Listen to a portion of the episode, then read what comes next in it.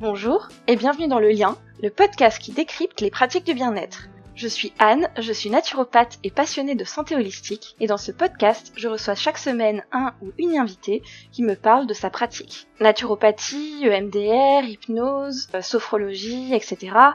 Le but est de vous permettre de comprendre exactement ce que sont ces pratiques et ce qu'elles peuvent apporter dans votre vie. Bonne écoute Aujourd'hui, je reçois Samantha Barbier, qui est réflexologue à Lyon.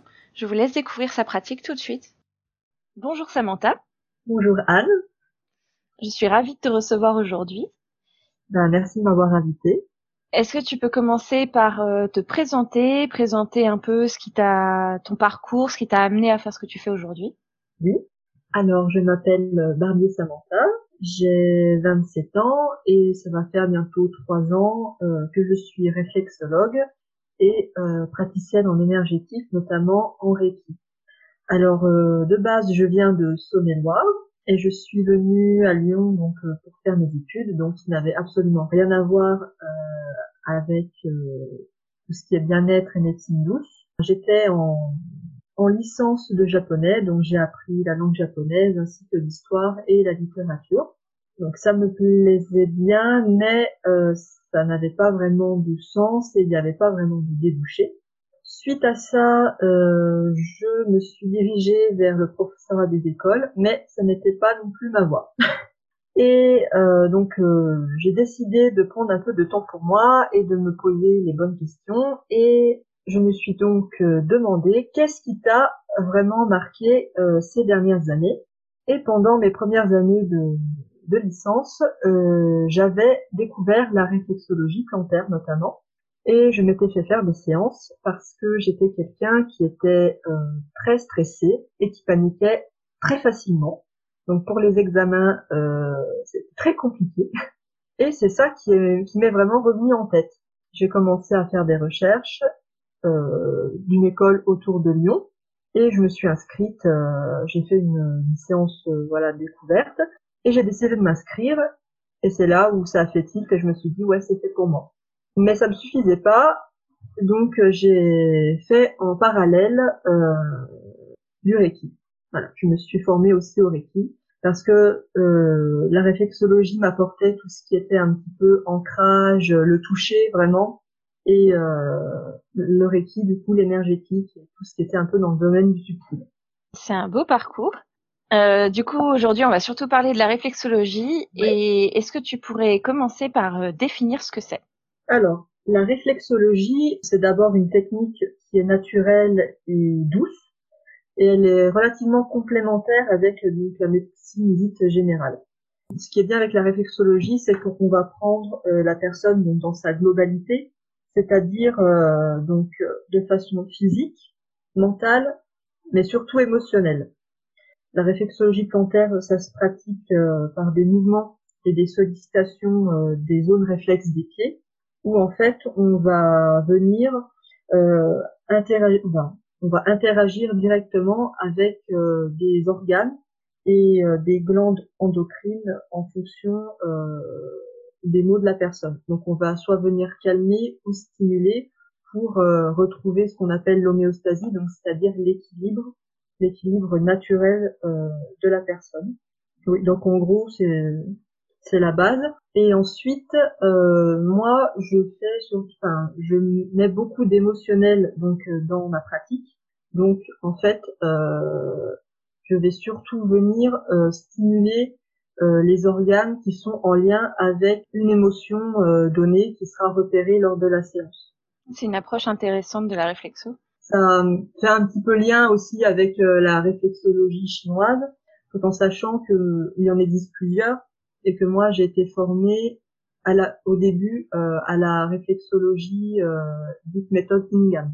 Okay. Voilà. Et je me suis au fur et à mesure euh, dirigée et formée vers l'émotionnel. Et est-ce que tu reçois un type de personne en particulier? Alors, ma clientèle principale, c'est des femmes. J'ai eu quelques hommes, mais euh, je vois bien que dans tout ce qui est médecine naturelle, les hommes, ils ont un petit peu de mal à, à y aller, euh, alors que eux aussi ont des bagages aussi euh, à déposer. Donc euh, c'est dommage de s'en priver, mais ma clientèle est relativement féminine. après, au niveau de l'âge, euh, c'est assez varié. J'ai des personnes qui sont plus dans la vingtaine, trentaine, et après plus au niveau de la, cinquantaine d'années, voire 60 ans, mais j'ai rarement eu plus, plus âgé. Ok. Pour toi, est-ce qu'il y a un type de problématique pour le, pour lequel, ou plusieurs d'ailleurs, pour lesquels la, la réflexologie est particulièrement intéressante? Alors, ce qui est bien avec la réflexologie, c'est qu'il y a un énorme champ euh, des possibles et que du coup, on peut prendre en charge énormément de choses. La plupart des, des mots que j'ai eus, c'est euh, donc le stress. après, le stress, ça cache énormément de choses. Et euh, donc là, on, souvent, on va, on se dirige plutôt vers de l'émotionnel. Après, j'ai eu donc tout ce qui est problèmes liés au sommeil, les burn-out, tout ce qui est aussi problématique euh, du dérèglement du cycle féminin. J'ai eu aussi beaucoup de personnes qui ont eu des maux euh, de digestion, enfin tout ce qui est lié au ventre aussi. Donc euh, oui, ça c'est surtout ce type de personnes-là donc euh, qui sont venues. Et après, j'ai eu vraiment des choses plus du type dépression, tout en sachant que je travaille parfois en collaboration euh, avec une psychologue qui donc m'envoie ses patients tout en tout en les suivant, mais tout simplement parce que parfois la personne n'arrive plus à s'exprimer, n'arrive plus à parler, et en fait c'est par le corps on va faire sortir euh, ce qu'elle en fait ce qu'elle n'arrive pas euh, à exprimer. C'est intéressant comme collaboration, c'est bien. J'aime bien les approches comme ça euh, qui mêlent plusieurs pratiques. ça du coup, c'est utile pour énormément de types de problèmes. mais toi, est-ce qu'il y a des choses sur lesquelles tu aimes particulièrement travailler? Tu m'as parlé de l'émotionnel. Alors l'émotionnel, moi j'adore travailler donc notamment avec les cinq blessures, donc humiliation, rejet, ce, type de choses-là. C'est par rapport au livre de Lise Bourbeau, c'est ça? Parce que je sais tout le monde connaîtra peut-être pas la référence. Euh, oui, il y a ce livre-là. Après, il y a, y a pas que ça, mais. Euh, D'accord.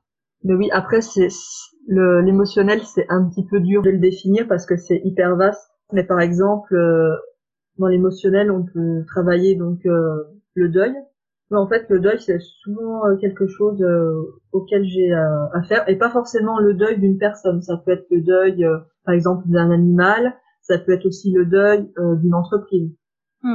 Bon, les personnes n'arrivent pas à se remettre, et ça permet du coup de, de reprendre aussi un peu sa, sa vie en main. Effectivement, euh, des, oui, des deuils, il y en a de plein de sortes. Et... Oui, c'est ça. On pense toujours au deuil d'une personne, mais en fait, oui, le deuil d'une entreprise, euh, bah, quand on a tout perdu, c'est aussi fort que de perdre euh, un être cher.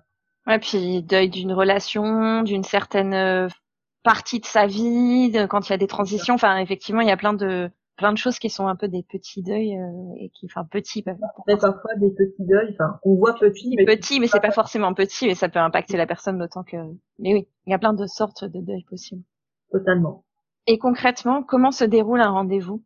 Euh, lors de la première séance donc la première séance elle dure une heure et demie donc on va commencer donc euh, par un échange donc autour euh, d'une infusion d'un thé voilà histoire de mettre la personne à l'aise Ensuite, euh, je fais donc euh, une anamnèse, parce qu'on appelle une anamnèse. Donc, euh, je suis amenée à poser divers types de questions parce qu'en réflexologie, il y a quand même quelques contre-indications.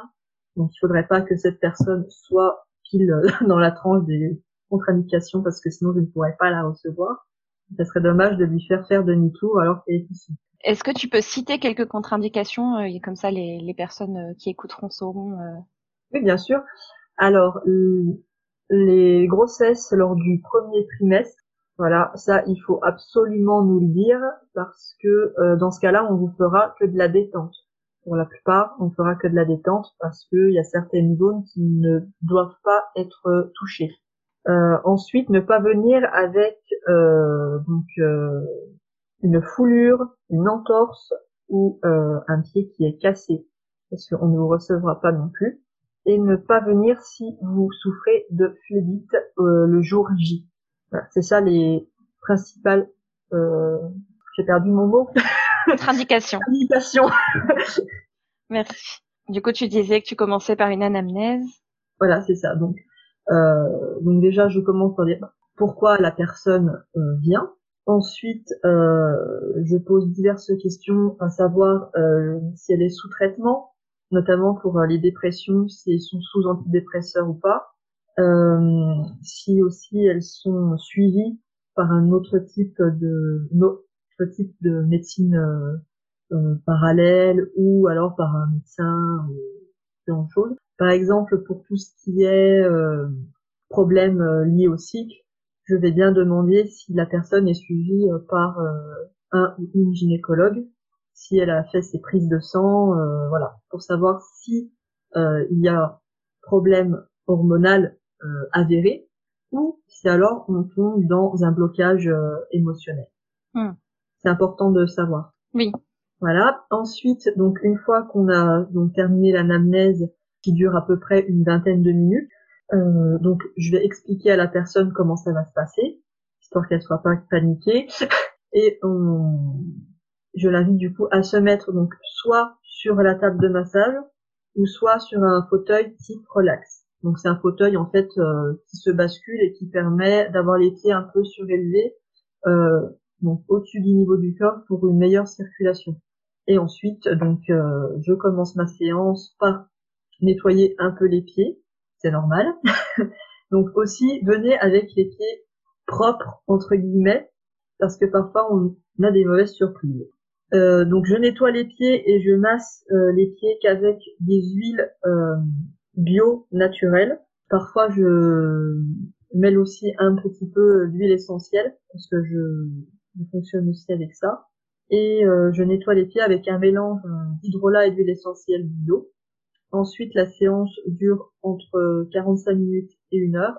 Et après ça, euh, donc je note moi ce que j'ai vu et on fait un débrief. Ok. Et du coup, en général, tu fais combien de séances avec une personne? Alors là, euh, c'est pareil. En fait, c'est vraiment en fonction de la personne parce que ben on est tous uniques et parfois certaines problématiques peuvent prendre plus de temps que d'autres. Donc en fait, il n'y a pas de vraiment de séance. Euh, voilà, par exemple sommeil, euh, six séances. Non, c'est pas comme ça que ça fonctionne. Mais globalement, euh, globalement, je fais, on va dire six six séances vraiment intensives. Et après, ça sera vraiment de l'entretien. Donc l'entretien, c'est soit une fois par mois, soit euh, si euh, vous êtes si vous êtes capable de vous gérer tout seul et si vous trouvez que voilà euh, que ça va, ça va être quatre fois par an pour les changements de saison. Ok. Et dans une semaine type, tu fais des consultations quel jour et est-ce que tu as d'autres d'autres facettes de ton métier que les consultations? Alors, moi, je travaille du coup dans un cabinet pluridisciplinaire, donc seulement les mardis et jeudis parce que je voulais euh, voilà être euh, en collaboration avec d'autres corps de métier. Euh, je reçois grand maximum six personnes par jour. J'ai déjà fait plus, mais par exemple huit personnes c'est beaucoup. Hmm. Et vraiment c'est très très fatigant. notamment j'ai vécu ça lors du, du premier confinement, enfin le premier déconfinement. où j'avais mis en place des séances gratuites pour les soignants. Et du coup, j'avais des jours qui étaient vraiment très chargés et 8 par jour, c'est juste, euh, c'est pas possible, quoi.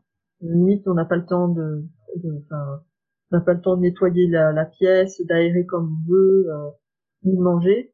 c'est trop, c'est vraiment trop, trop, trop prenant. Donc 6 par jour. Après, en fonction aussi des personnes, euh, si par exemple je sais qu'il y a une personne qui, lors d'une séance, euh, voilà, prend parfois on peut déborder. Ça m'est déjà arrivé de déborder de une heure, donc j'ai fait une séance de deux heures au lieu de une heure. donc, euh, mais globalement c'est six maximum par jour. Voilà. Après là, je ne travaille pas euh, dans une autre structure pour le moment et euh, je j'ai un jour dans la semaine en tout cas où je fais tout ce qui est euh, réseaux sociaux aussi parce que ça prend énormément de temps. ça prend du temps et c'est une partie importante. Voilà. Donc euh, j'en profite de ce confinement pour essayer d'être un peu plus euh, présente sur les réseaux parce que c'est pas forcément quelque chose que je maîtrise très bien, mais euh, voilà. Et on te retrouve où actuellement? Alors Facebook ou Instagram pour le moment. Ok. Et hum, qu'est-ce que tu aimes le plus dans ton travail? Euh, Qu'aucun, qu'aucune séance ne se ressemble en fait. Quand je vais au travail, euh, ben en fait je vais pas au travail. Donc euh, je suis toujours contente d'y aller. Euh, c'est l'échange, c'est c'est la confiance que les gens me donnent. C'est c'est du cœur à cœur comme je dis.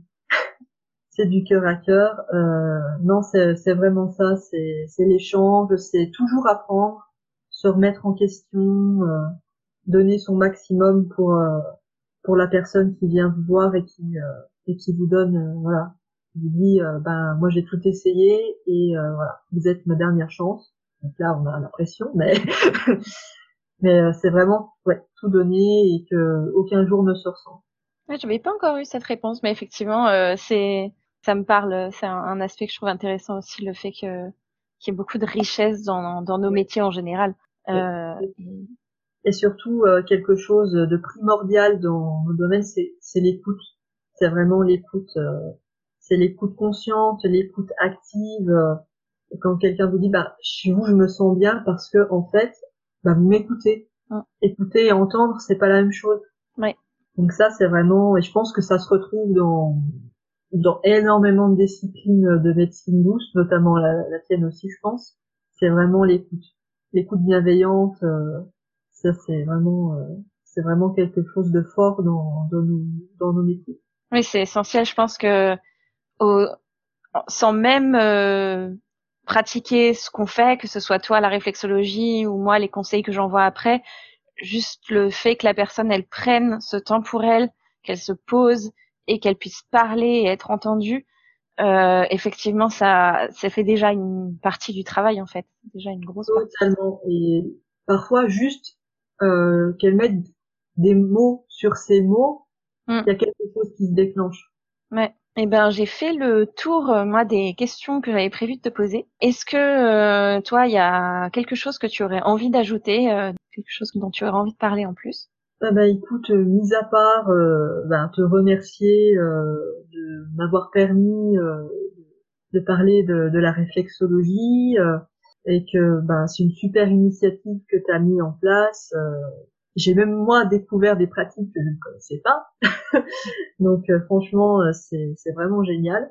Et donc j'espère que bah, qu'il y aura de la collaboration, qu'il y aura de l'échange.